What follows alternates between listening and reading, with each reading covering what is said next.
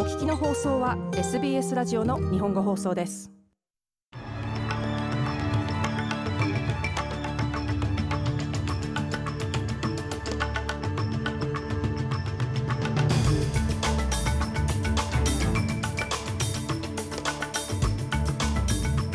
5月11日午後のニュースをシドニーから大場美がお届けします。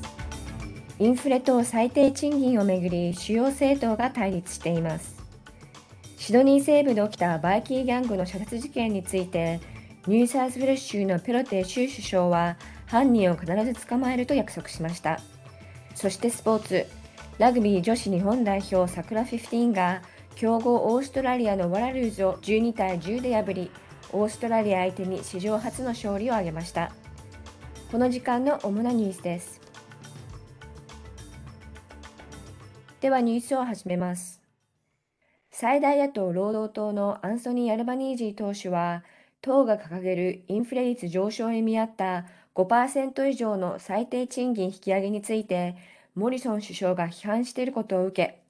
モリソン首相は現実を軽視していると非難しました。アルバニージー党首は現在シドニーで生活費上昇対策の一環であるチャイルドケア政策について紹介しています。オーストラリア準備銀行 RBA によると最低賃金労働者は今年後半に実質賃金が3%カットされる見込みと発表しており、選挙キャンペーンでは賃金が議論の中心となっています。アルバニージー党首は適度な引き上げがあれば、労働者がさらに遅れを取るのを防ぐことができると述べています。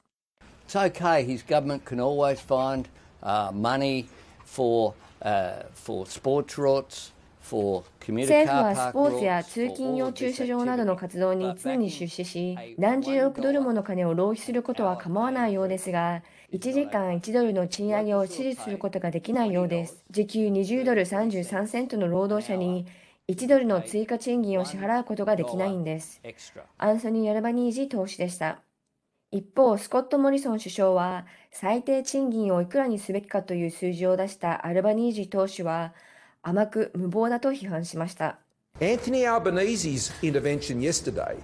アンソニー・アルバニージの昨日の介入と彼の無謀さは実際にインフレを悪化させ金利をさらに上昇させ雇用の力強い成長を脅かし最終的には中小企業を完全に廃業に追い込む可能性があります。スコット・モリソン首相でした。次のニュースです。昨夜11日夜シドニー西部のフィットネスジムで射殺事件が発生。バイキー・ギャング・コマンシャラのボス、タレック・ザベドさん41歳と20代の弟、オマールさんが複数の銃弾を受け、オマールさんは現場で死亡。タレックさんは頭を含む最大10発を撃たれる重傷で、ウェストミード病院に入院しています。ニューサーズウェル州のドミニク・ペロテ州首相は、地域社会の安全を誓うとともに、新たにストライキフォースを設置し、犯人を捕まえることを約束しました。And there's zero tolerance for this. That the police have this under control. We have one of the lowest crime rates. 絶対に許されません。ニューサーズウェル州は歴史上最も犯罪率の低い州の一つで、我々は世界でも最も安全な都市の一つであります。このような事件が発生したとき、州警察は十分に対応できるよう装備されています。この国でトップを誇る警察は、犯人を追い詰め、逮捕するでしょう。ドミニク・ペルテ州首相でした。次のニュースです。クイーンズランド州のマカイ北部の洪水で車が水没し、女性が亡くなりました。亡くなった31歳の女性は11日朝5時ごろ、30歳の女性と50歳の男性の2人と共に車内に閉じ込められ、2人は脱出できたものの女性は逃げ遅れました。この地域では数日間にわたり集中豪雨に見舞われており、今日午前1時までに240ミリもの雨が観測された町もあります。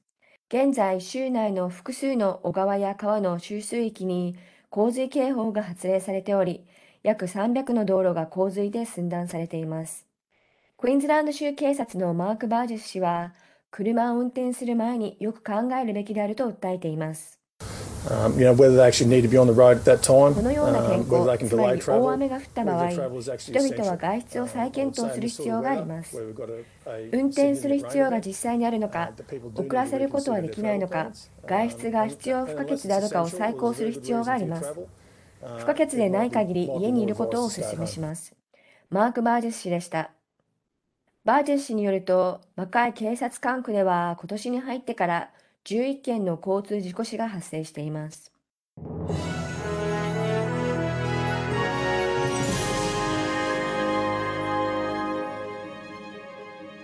ニュースを続けます。スリランカの国防省が治安部隊に対し、人命を脅かしたり、器物を損壊する者を射殺するよう命令したことを受け、国連は猛烈な批判を示しています。経済危機に陥っているスリランカでは、政府に対する抗議デモが激しくなっており、抗議者たちは36時間の外出禁止令を無視し、コロンボにあるコダバヤ・ラジャパクサ新大統領の事務所の前で、兄で元首相であるマヒンダ・ラジャパクサと同様に辞任するよう要求しています。国防省によると、与党政治家を含む8人が死亡し、219人が負傷、また100棟以上の建物と60台の車両が燃やされたと発表しています。マヒンダ・ラジャパクサ元首相は、激しい衝突で4人が死亡した9日月曜日に辞任していますが、国連のリズ・スロッセル人権担当広報官は、この手の暴力は厄介なものであると指摘しています。Authorities, including military personnel deployed in support of security forces, should exercise restraint 治 in 安部隊を policing 支 the 援するため situation に展開されている軍人を含む当局は事態の取り締まりに自制を働かせ措置が国際人権規範を遵守し反対意見を抑制したり平和的抗議を妨げたりするために用いられないようにするべきですリズ・スロッセル国連人権担当広報官でしたラジャパクサ兄弟はスリランカをここ数十年で最悪の経済危機に陥れたと非難されており、同国では深刻な食料や医療品不足、計画停電に悩まされています。最後にスポーツ。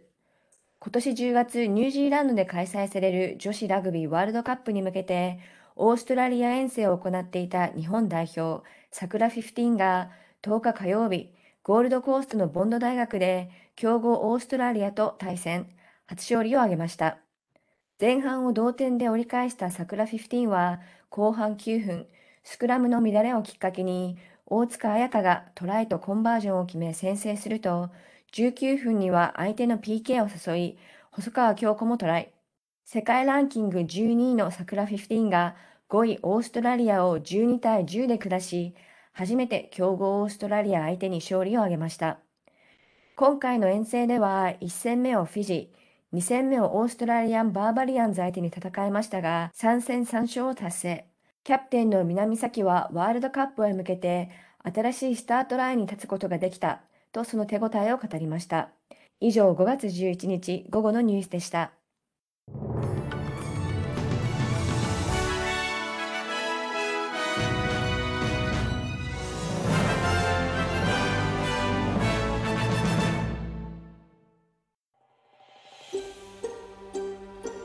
もっとストーリーをお聞きになりたい方は iTunes や Google ポッドキャスト Spotify などでお楽しみいただけます。